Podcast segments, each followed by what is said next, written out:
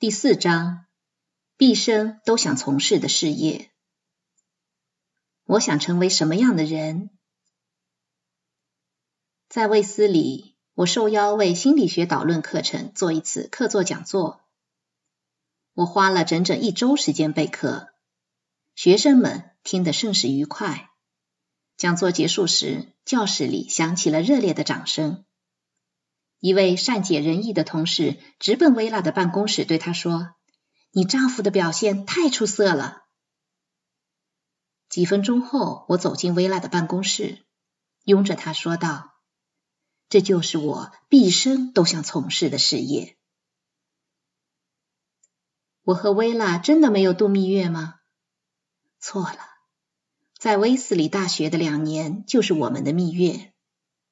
我们把家安在老兵村，那是一片由营房改建而成的宿舍区，产权归学校所有。老兵村虽地处乡村，离校园却只有大约两公里路程。每套公寓有卧室、厨房、客厅和盥洗间各一间。学校为公寓统一配了一张床、一张桌子和四把椅子。加上水电费，每月只需付三十八美元租金。我们为新家添置了当时研究生中流行的砖板书橱。公寓开销不大，我和薇拉又都有了工作，这意味着我们俩终于能开一个储蓄账户了。卫斯理蜜月之旅。老兵村的营房盖得并不好，房子隔音效果很差，地板总是吱嘎作响，门也是歪的，墙壁很薄，和天花板之间还有空隙。与隔壁邻居李奇和阿玲认识后，他们问我和薇拉晚上在床上读的小说叫什么名字，我们回答说是托马斯曼的《魔山》。哦，李奇说道：“就我听到的部分来看，这部小说相当有趣。我和阿玲经常站在盥洗间听你们读书，一听就是半个小时。对了，我漏听了一段：萨塔姆布里尼真的在决斗中杀了纳夫塔吗？”我回答说：“没有。”跟证明男人尊严时经常发生的桥段一样。萨塔姆布林尼故意朝天开枪，但纳夫塔随即将子弹射进自己的脑袋，结束了这场决斗。耐心的向李奇讲述完故事情节，我不禁有些害臊。如果能听见我们在床上的读书声，他们还会偷听到其他什么声响呢？我和薇拉意识到，不管是否在享受蜜月的甜蜜，以后。我们的动静都得小点儿。与老兵村亲切热闹的社区氛围相比，缺乏隐私只是一点小小的代价。这里的房客都是年轻夫妇，大多数在念研究生，也有一些是青年教师。大家经常在一起聚餐、打排球、闲聊。除了周围人的岁数大些，更正经些。结婚的多一些，这里和我们在布兰迪斯大学的宿舍生活十分相像。眼见邻居的孩子咕咕落地，有的已经蹒跚学步，我和薇拉开始慎重讨论是否要生一个孩子。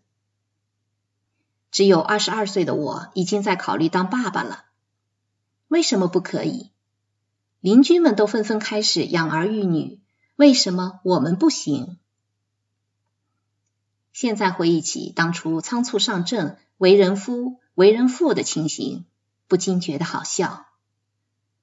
两年前在布兰迪斯大学念大三时，我还决定打一辈子光棍。这个想法并非只放在心里，我还经常向朋友、熟人和其他人大谈独身论。薇拉回忆说，我们俩刚刚认识时，我就向他宣布自己是独身主义者，似乎是在给他一个警告。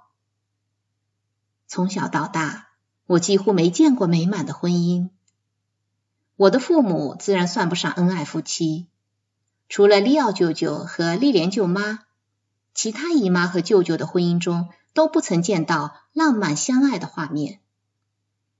当时犹太中产阶级家庭很少离婚，我认识的这些年长的夫妻们彼此拖累，过着单调乏味的日子，就像一对老牛拉着一辆沉重的马车。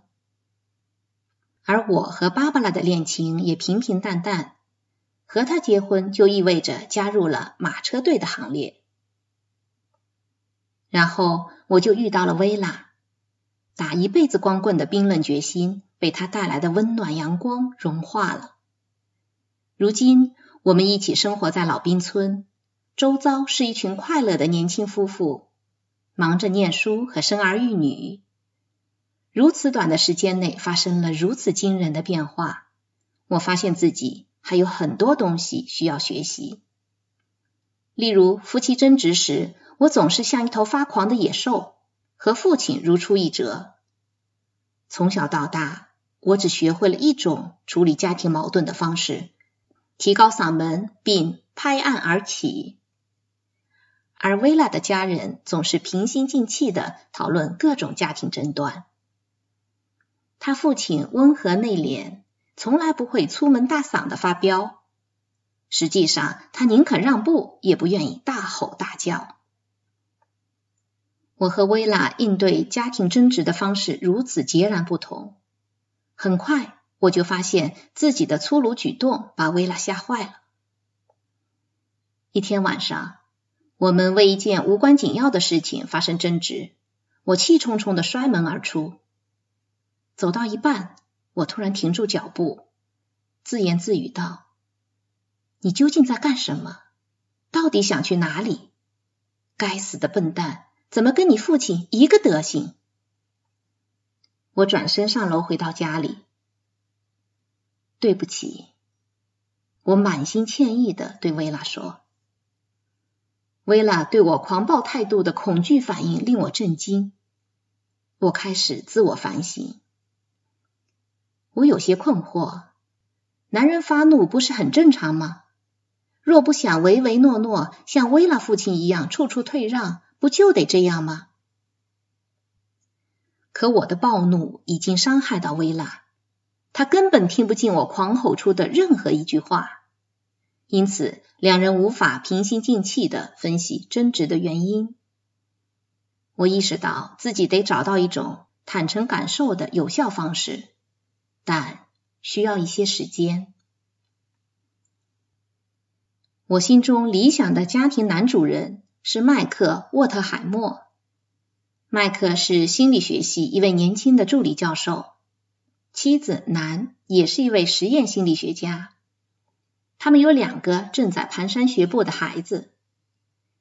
麦克不仅是一流的教师和学者，也是一位超级奶爸。当时很少有男人愿意自己带小孩的。